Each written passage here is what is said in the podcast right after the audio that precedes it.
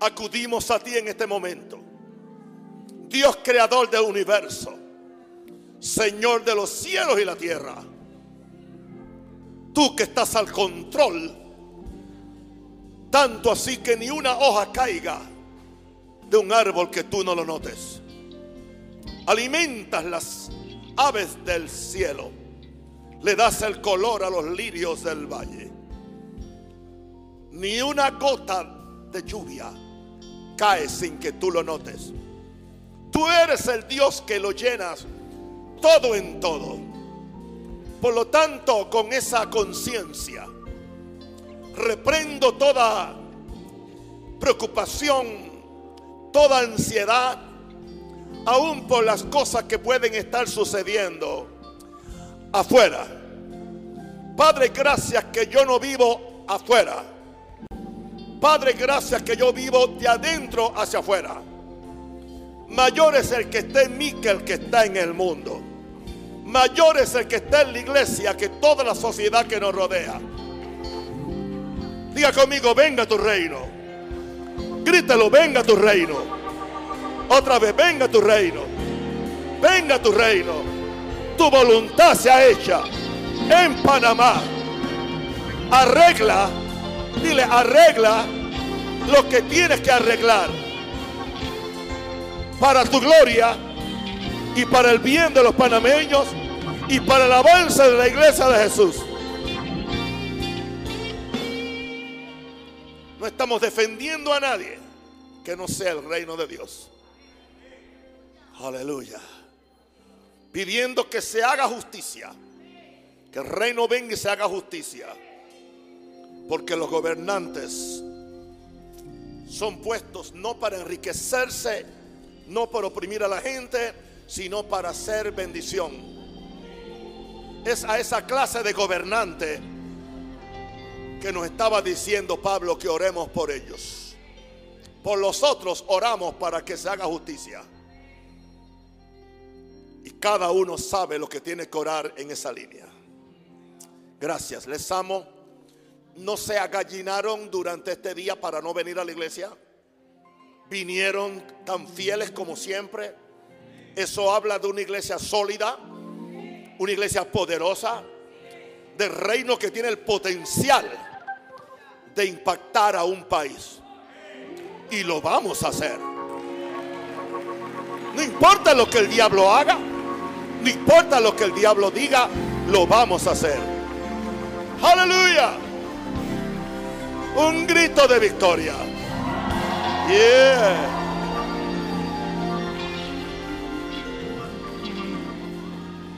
Porque tuyo es el poder y la gloria por los siglos. Amén.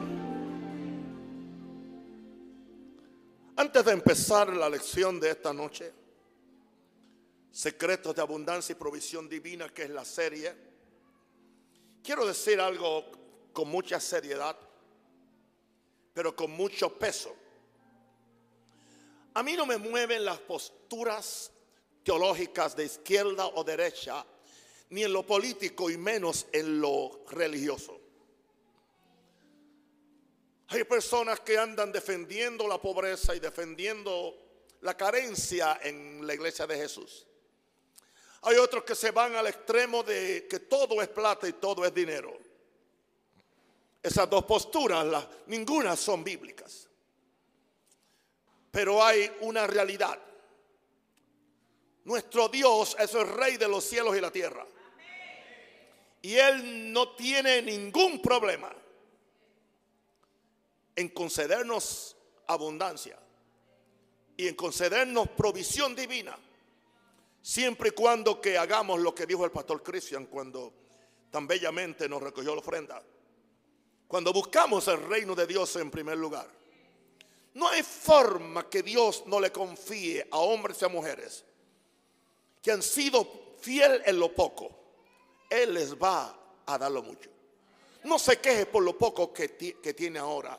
Administrelo bien, diezmelo bien, ofréndelo bien, cuídelo bien, que esa es la semilla para lo próximo que Dios va a hacer con ustedes. aquí no estamos predicando abundancia y provisión divina simplemente para llenar los bolsillos a este pastor que está en este lugar. Por la gracia de Dios tan siquiera tengo una pensión de, del gobierno de Estados Unidos, del Seguro Social. No es tanto para vivir, pero tan siquiera puedo comer, como dijo el, el pastor, arroz con huevo, solamente que por dos meses no estoy comiendo arroz ahora. Así que me voy a tener que comer los huevos solos. Aleluya. Veamos hoy siete llaves para desatar la abundancia del cielo. Vamos a Lucas 6, 38. Dad y se os dará. Medida buena, apretada, remecida y rebosando, darán en vuestro regazo, porque con la misma medida con que medís, os volverán a medir. No sé si eso le suena a usted a escasez. No creo. Y esas no son palabras de ningún apóstol que siguió a Jesús. Tampoco son palabras de Moisés, los que siempre le tienen miedo al Antiguo Testamento. Esas son palabras del, del Dios en carne, del Dios verdadero, que nunca dijo una mentira. Él nos está inspirando a dar para, para que se nos dé. Y entonces Él nos dice que lo que se nos va a dar cuando damos es medida buena, apretada, remecida y rebosando darán en vuestro regazo o en vuestra falda. Pero entonces nos dice, porque con la misma medida con que yo mido, me vuelven a medir. Si tú le traes a Dios una medida de una cuchara, Dios te va a dar muchas cucharas. Si tú traes un, vasito, Dios te va a dar muchos vasitos. Si traes un, latón, te va a traer muchos latones. Si traes un barril, te va a dar muchos barriles. Si traes un, un contenedor, te va a dar muchos contenedores. Yo no dije eso. Yo no estoy estirando un verso. Ahí está. Con la misma medida con que mides, os volverán a medir. Deuteronomio 28, 12. Es una tremenda promesa, otra vez, para aquellos que creen que el Antiguo Testamento no es inspirado, están endemoniados. Iba a decir otra cosa, pero tuve que decir lo que es. Porque la única Biblia que Jesús tenía era el Tanakh, que son los libros desde Génesis hasta Malaquías. Es más, la única Biblia que tenía la primera iglesia era el Antiguo Testamento. Y nos dice en Deuteronomio 28, 12 que fue una promesa que se le dio al, a, la primera iglesia de, de Dios que era Israel. Y si era bueno para ellos, debe ser bueno para nosotros. Después que le dijo en los primeros 11 versos de que, de que busquemos a Dios, de que obedezcamos las leyes de Dios y nos, nos asegura que la bendición nos va a seguir en el verso 12 nos da una promesa, te abrirá Jehová su buen tesoro, el cielo. O sea que hay un buen tesoro en el cielo para enviar la lluvia a tu tierra en su tiempo, porque la lluvia era muy importante, porque Dios le estaba hablando de una economía agrícola. Y dice, y para bendecir toda obra de tus manos. O sea que Dios no bendice manos que no trabajan, Dios no bendice manos que no dan. para. O sea que tiene que haber una obra de tus manos. Y prestarás a muchas naciones y tú no pedirás prestado. O prestarás a gente y tú no vas a pedir prestado. Esa es. No se preocupe si usted no está en ese nivel. Pero no se deja amedrentar por lo que la Biblia dice. Porque nunca lo va a alcanzar a menos que usted empiece en el nivel donde usted está. Así es que yo he manejado esta vida espiritual por 76 años. Ahora, el reino de Dios tiene un sistema para bendecir a aquellos que lo buscan en primer lugar. Es un sistema. Esto no tiene que ver nada con evangelio americano o evangelio de prosperidad, nada de eso, o con todas las disparates que se están haciendo, ¿no? Cuando Jesús habló del reino, nos exhortó a buscarlo primero y aseguró que todas las cosas no serían añadidas. Cristian no había leído mis notas. Buscar el reino implica conocer sus reglas de operación y ponerlas en práctica. En el reino de Dios no hay carencia de nada. ¿Usted cree que en el reino de la reina eh, Elizabeth, Isabel, no, no hay, no hay carencia de nada? ¿Usted cree que en el palacio de las garzas hay carencia de tomates? ¿O hay carencia de carne? Hay todo lo que hagan falta ellos no son afectados por nada de lo que la mayor parte del pueblo está siendo afectado. Porque es el palacio del rey o se creen reyes.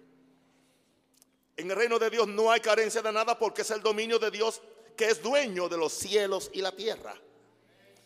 Métase eso en su mente, por favor. Eche a la basura toda la teología esa de pobreza y de miseria o de avaricia. Tan mala es una como la otra. Yo quiero te me quiero meter en el por dentro y decirte que Dios quiere compartir sus recursos y bendiciones contigo. Porque eres su, eres su hijo, Él es tu padre. Y si Dios puede confiarte a ti con lo poco, te va a confiar lo mucho. Pero si tú no puedes ser fiel ni con lo poco que tienes, Dios no te puede confiar. Porque es otra cosa que dijo Jesús. Pero estos deben echar manos a las llaves que abren ese reino. Para que ellos puedan activar el reino de Dios. En primer lugar, tiene que haber una sabiduría para usar la llave del reino. Gloria a Dios. No toda llave abre el mismo candado. El reino de los cielos tiene llaves que solamente les son dadas a los que tienen el derecho a ellas, a los que tienen la revelación de quién es Jesús y los que son socios de Él en la misión de, edificar su iglesia, en la misión de bendecir a la gente, a la humanidad. A eso Dios le da revelación y le entrega llaves. Ahora, por eso en Mateo 16, 19 a un hombre o a un apóstol que había recibido por revelación quién era Jesús y Jesús lo, aplaudió por ello. Jesús le añade después, a ti Pedro te daré las llaves del reino de los cielos. Eso no indica que son solamente para Pedro, como dice la iglesia popular. No. Es que él fue quien trajo la revelación de quién era Jesús. O sea, la revelación trae llaves. Y la consecuencia de esas llaves es para atar en la tierra y ser atado en los cielos. Para desatar en la tierra y desatar en los cielos. Así que todo lo, que te pertenece, tú lo desatas en la tierra para que Dios te lo dé. Todo lo que viene en contra tuya, tú lo atas en la tierra y el cielo lo va a hacer. Siempre y cuando que tengas la, la revelación de quién es Jesús y estás buscando su reino en primer lugar. ¿Estamos bien? Ahora. Otra versión lo dice, la nueva traducción viviente dice, Mateo 16, 19, y te daré las llaves del reino del cielo. Todo lo que prohíbas en la tierra será prohibido en el cielo y todo lo que permitas en la tierra será permitido en el cielo. Hay muchas cosas que nosotros las estamos permitiendo que no debemos permitir en la tierra. Hay enfermedades que estamos permitiendo que no debemos permitir. Hay, hay cosas en nosotros que debemos prohibir nosotros. Debes prohibir esa, esa, esa rebelión de, de tus hijos. Debes atarlo. Aún dentro de ti mismo. No lo que será, será. No que sea la voluntad de Dios. No es que estés enfermo. Wow. Me atrevo a decir algo. Mi esposa vino en gran victoria de de Chicago. Muy contentos, celebramos aquí el domingo el gozo, la alegría que la pastora había regresado con un dictamen muy positivo de un gran médico allá en Estados Unidos. Y gloria a Dios, yo muy contento porque está conmigo y con ustedes.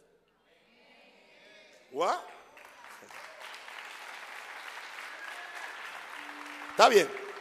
Aplaudan por eso porque por lo otro no pueden aplaudir. Lunes por la mañana, como siempre, me levanto a orar.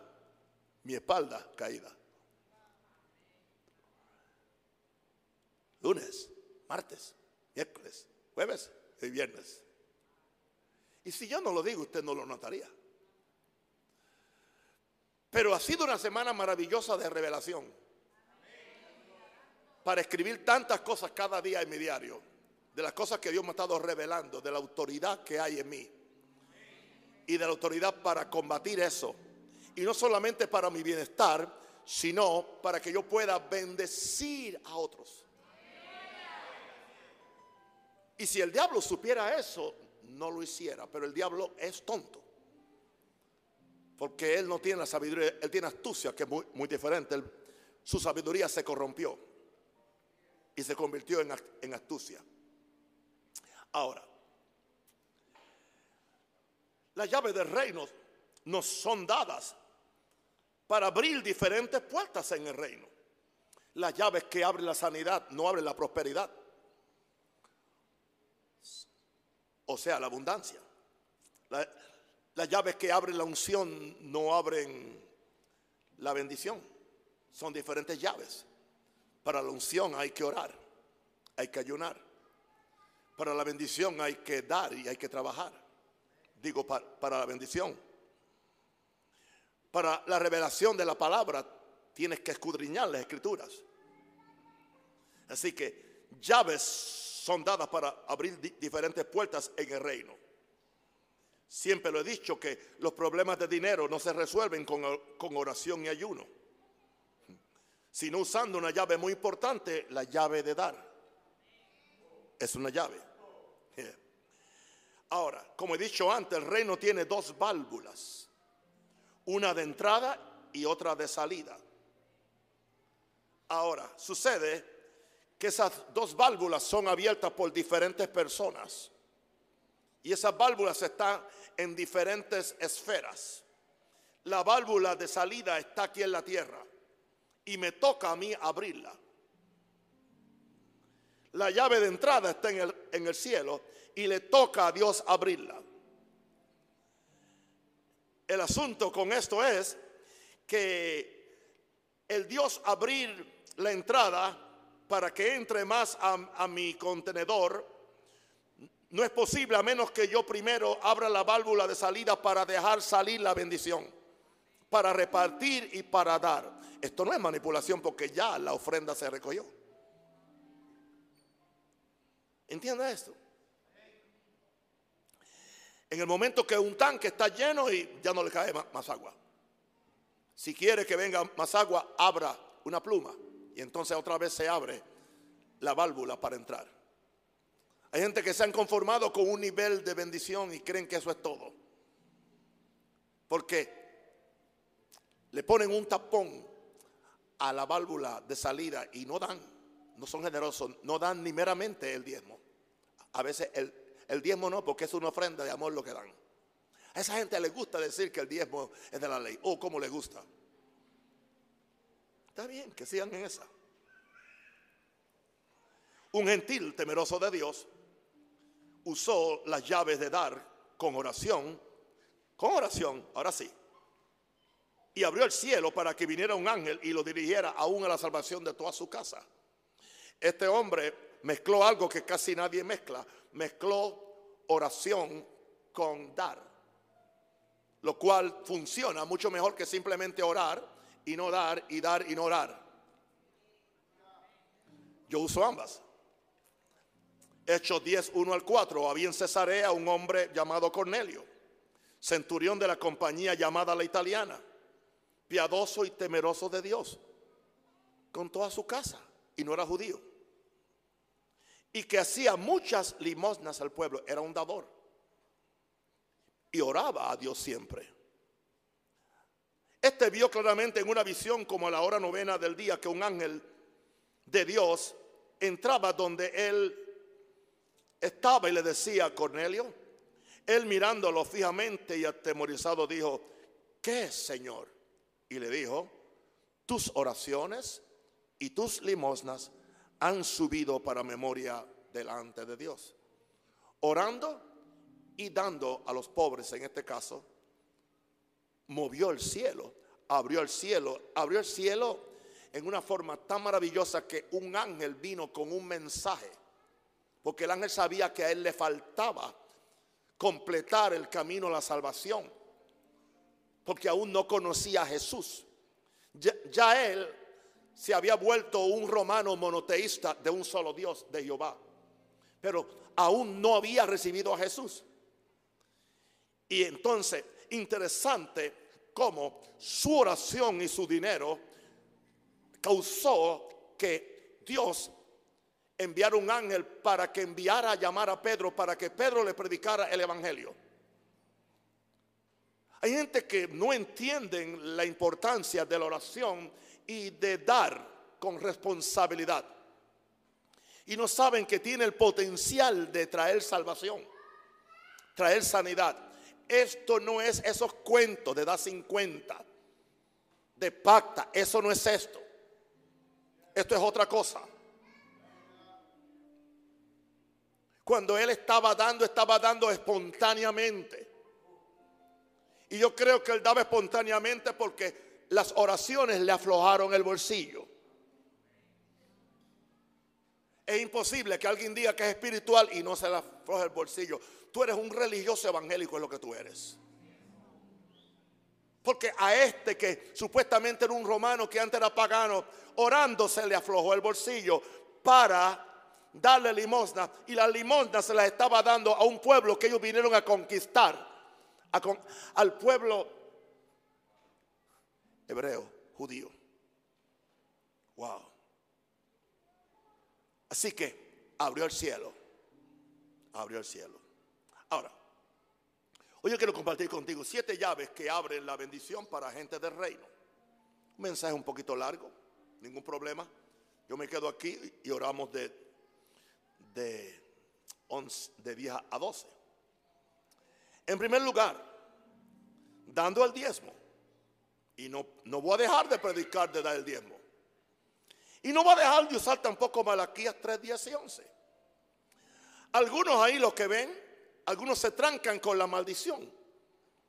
Y ya por un verso mal interpretado, que dice, maldito soy con maldición, como si Dios dijera, te estoy maldiciendo con maldición. Eso no es lo que dice. En otras palabras, ustedes se maldijeron solos.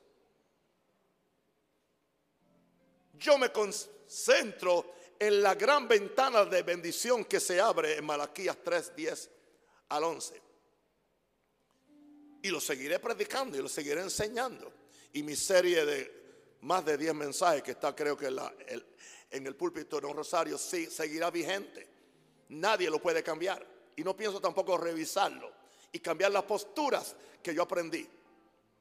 Porque esto a mí, esta enseñanza del diezmo no viene de lo que un loco dijo en las redes. O de alguien que no, que, que es tacaño y por eso no quiere diezmar. Traed todos los diezmos a la alfolí y hay alimento en mi casa. Y probadme ahora en esto, dice Jehová de los ejércitos. Si no os abriré la ventana de los cielos y derramaré sobre vosotros bendición hasta que sobre abunde. O sea, yo me concentro en la bendición, no en la maldición. Porque yo no estoy maldito ni nunca estaré maldito. Porque estoy obedeciendo a Dios en todas las otras cosas, no solamente en el área de dar diezmo y ofrendas. Y tengo una gran bendición porque Dios va a abrir las compuertas de los cielos y Él va a reprender al devorador. El devorador es todo aquello que viene a quitarme la finanza, a romperme el carro, a romperme la nevera, a romperme, a hacer que, mis zapatos duren menos que antes. Satanás viene como devorador a devorar tu bendición, a devorar tu finanza.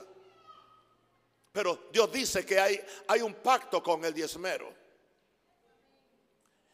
Yo lo voy a reprender por ustedes. No tienen ustedes que hacer guerra espiritual. Yo lo voy a hacer. Déjenme a mí. Otras palabras, la mejor guerra espiritual en finanzas es dar tus diezmos.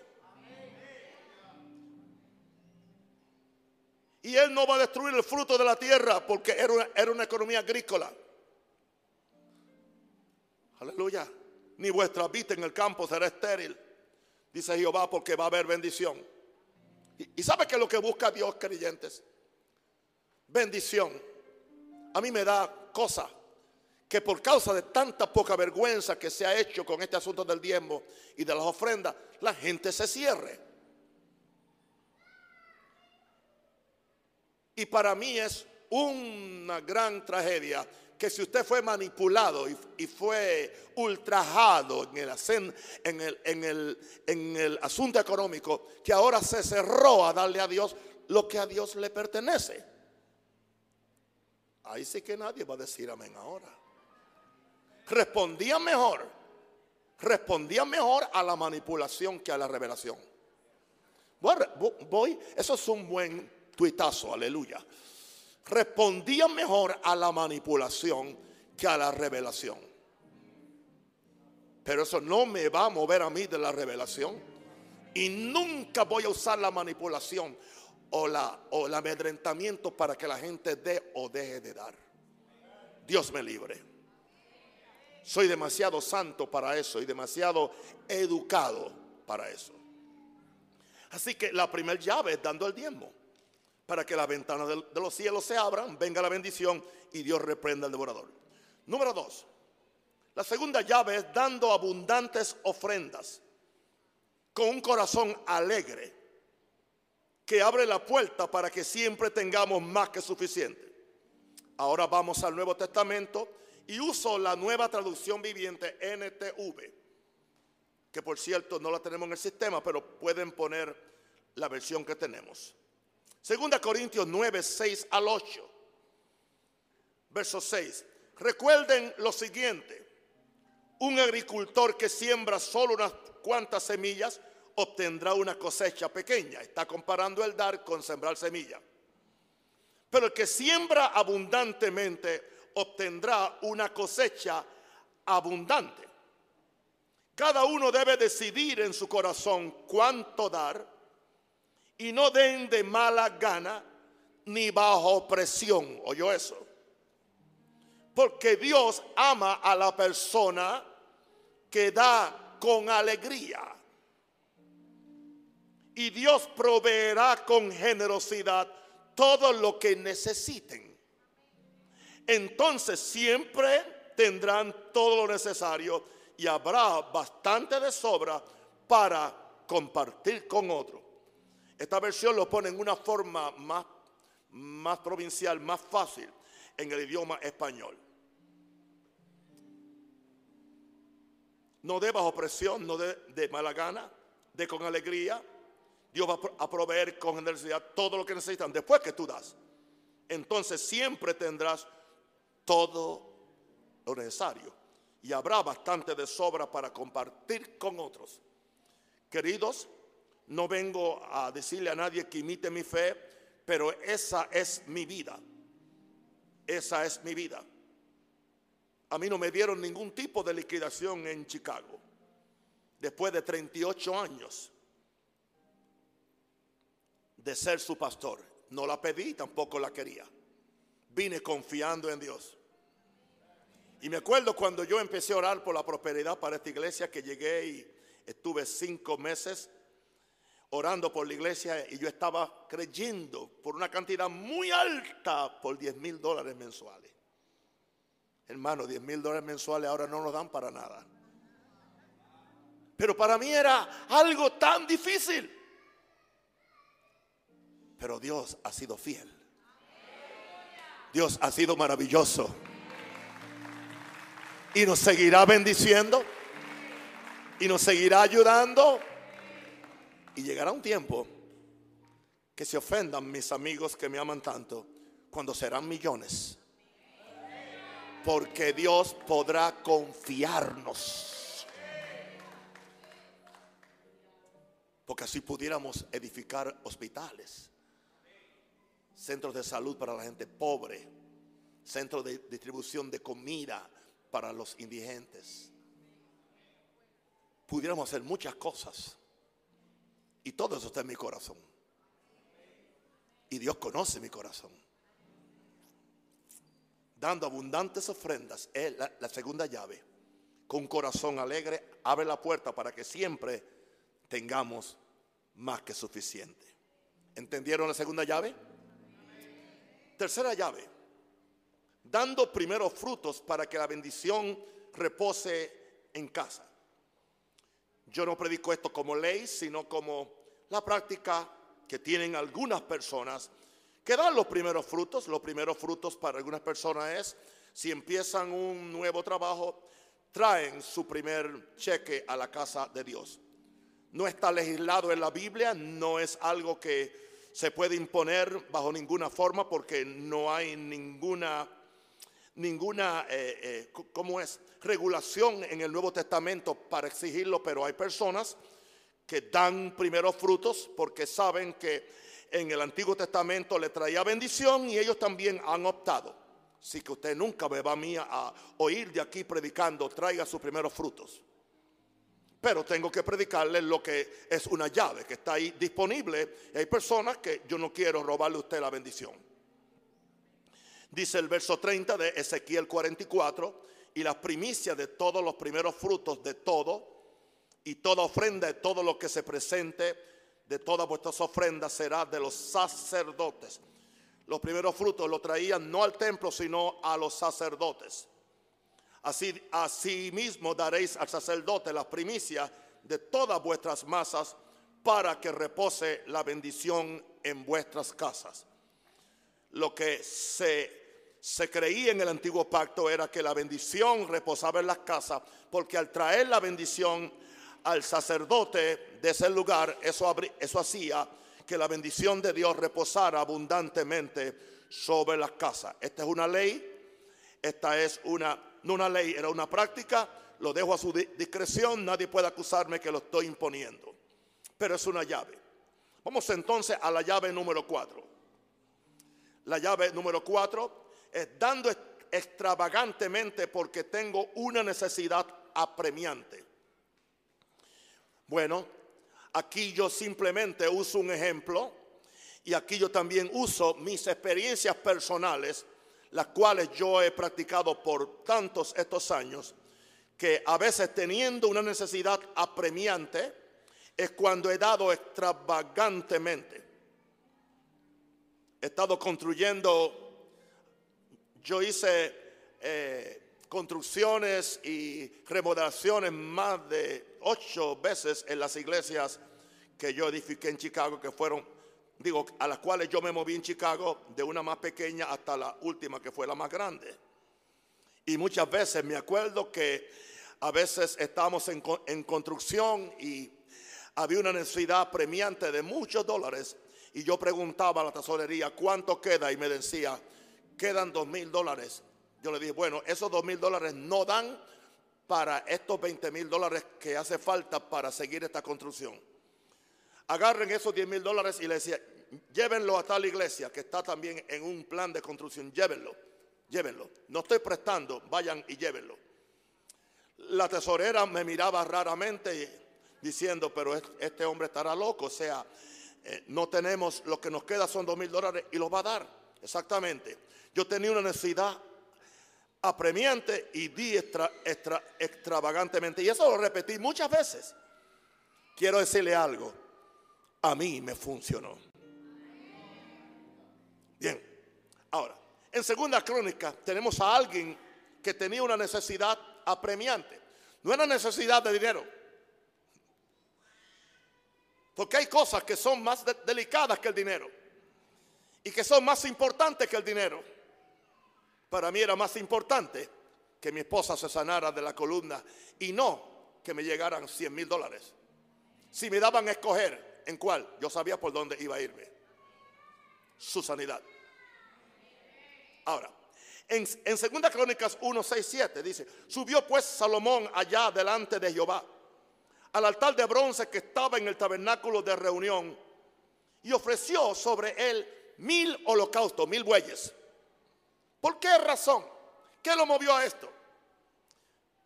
Porque en sí el sacrificio era un buey. El sacrificio que se trae era un buey o una oveja. ¿Por qué él trae mil?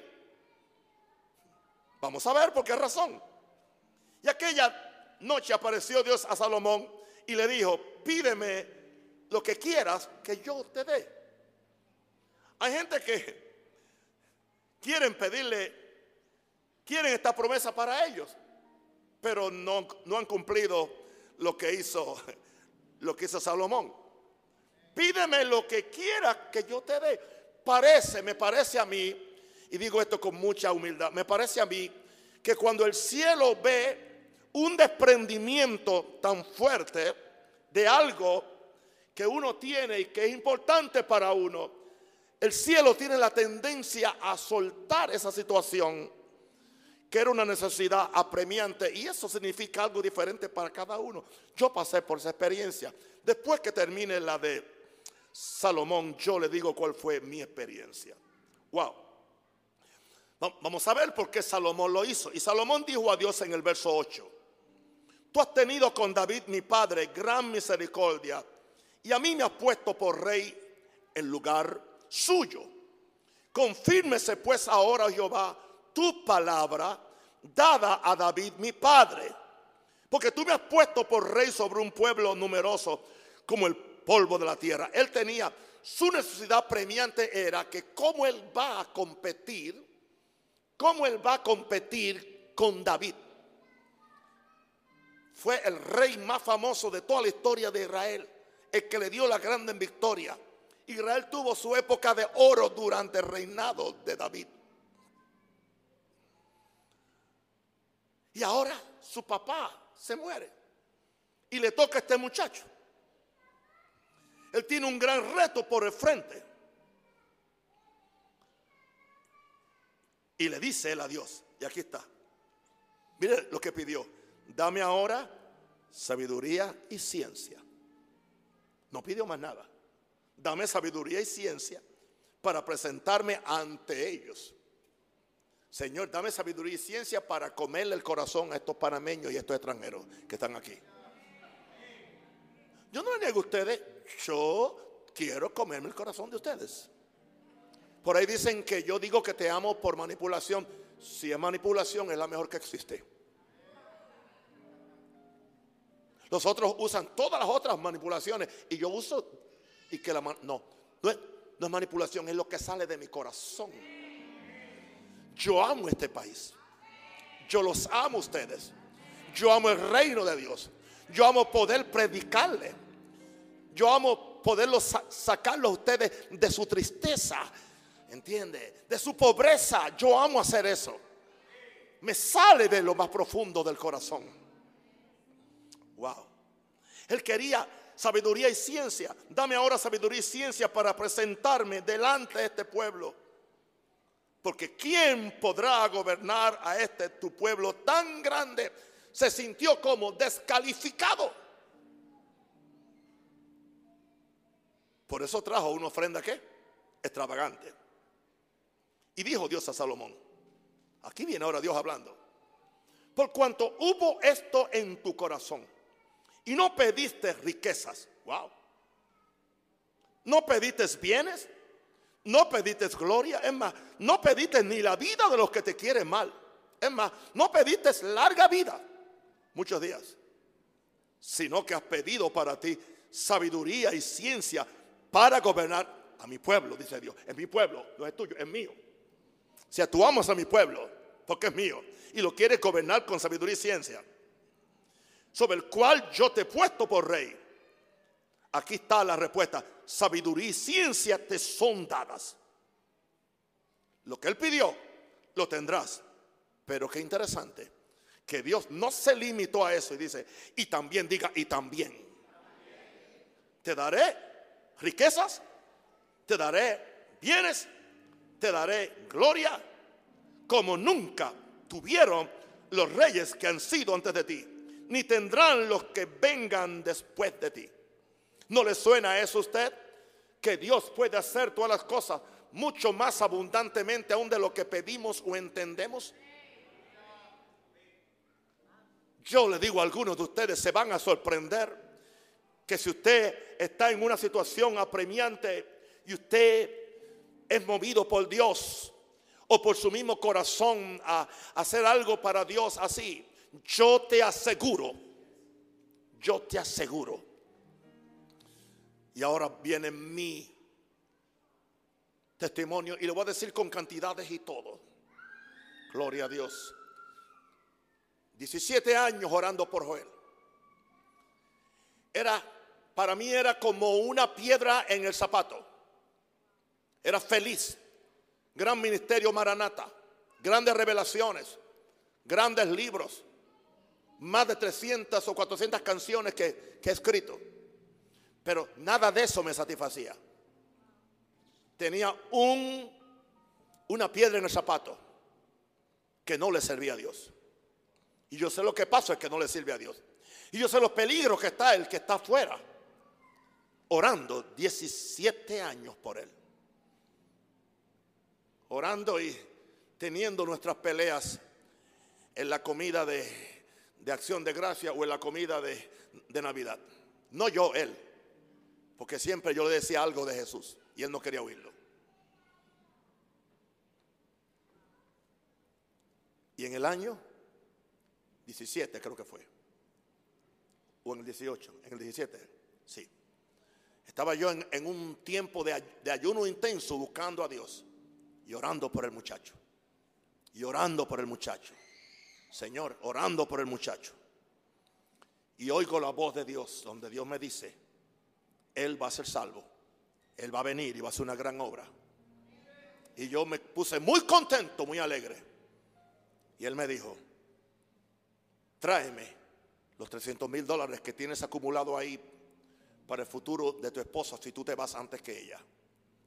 Tráemelos y entrégaselo a la iglesia en Chicago, los 300 mil dólares, y quédate en cero. Extravagante, ¿no? Dios puede ser extravagante.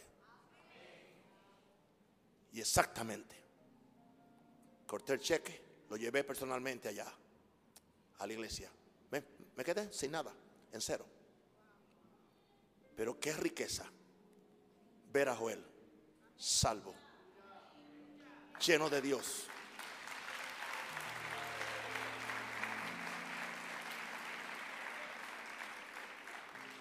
En el otoño del año 2024 se muda conmigo a Panamá para ser uno de mis ayudantes aquí en esta iglesia.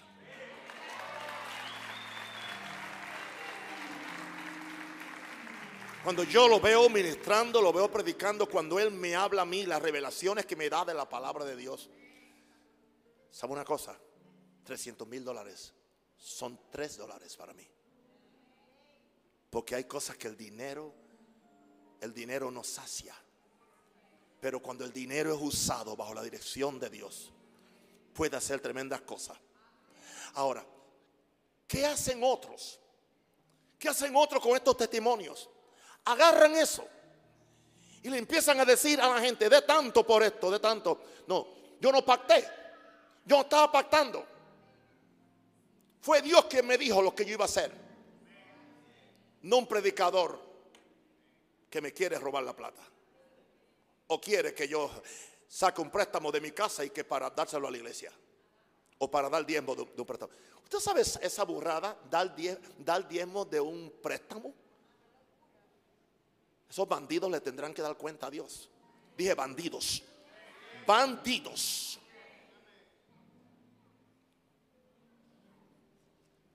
Esta es una llave, hermano. Es una llave.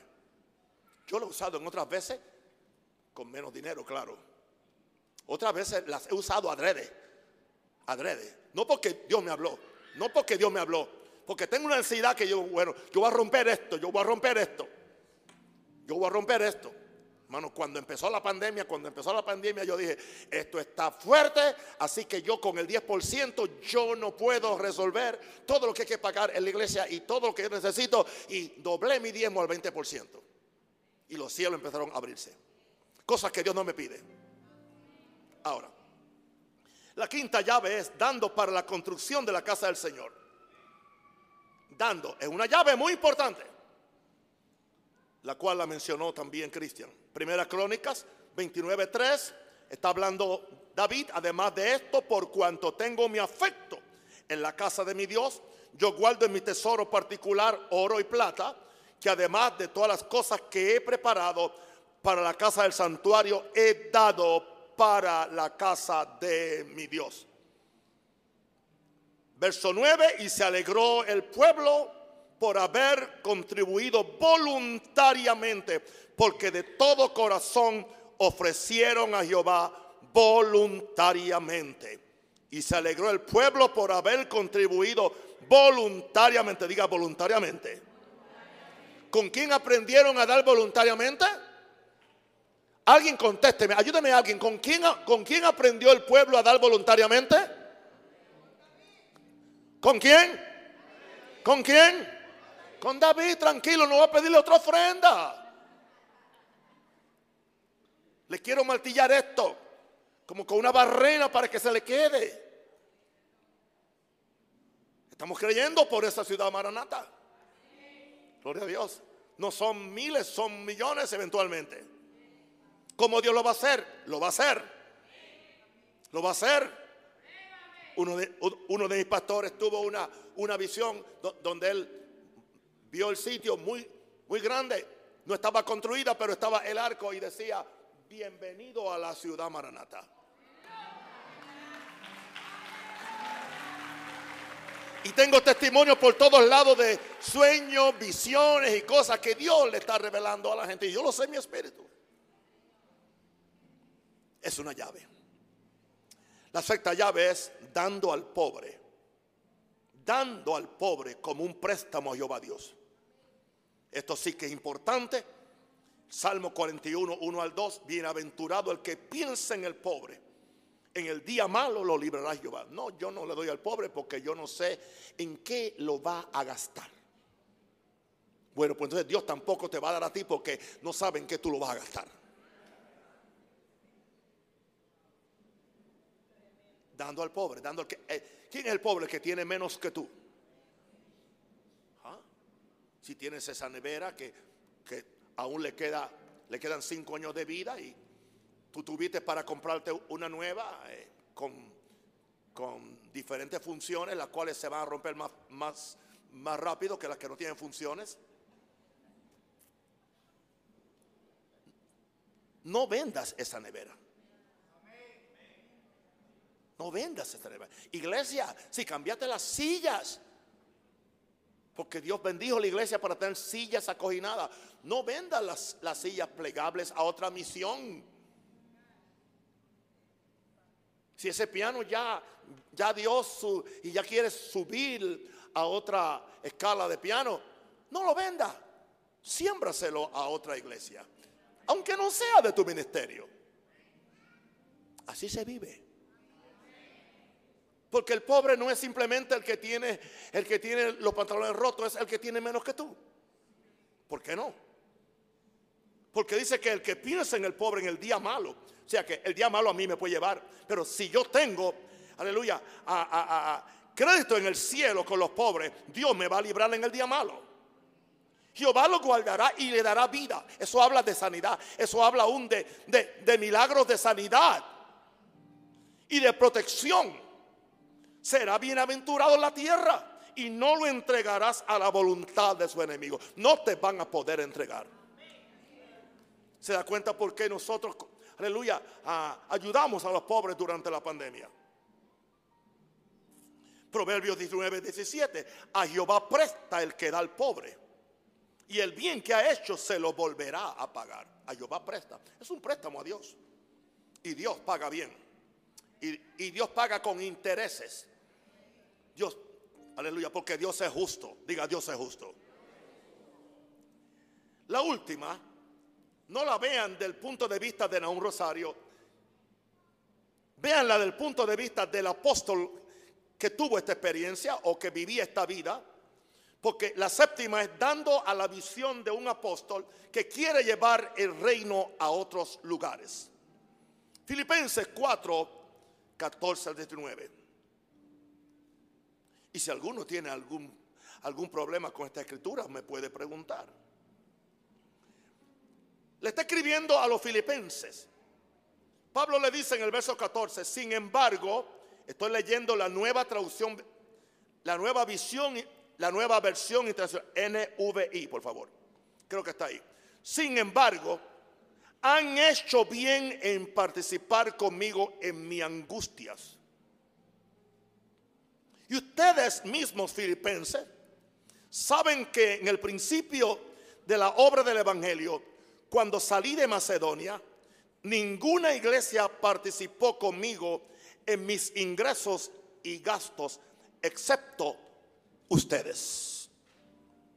Incluso a Tesalónica me enviaron ayuda una y otra vez para suplir mis necesidades. 17.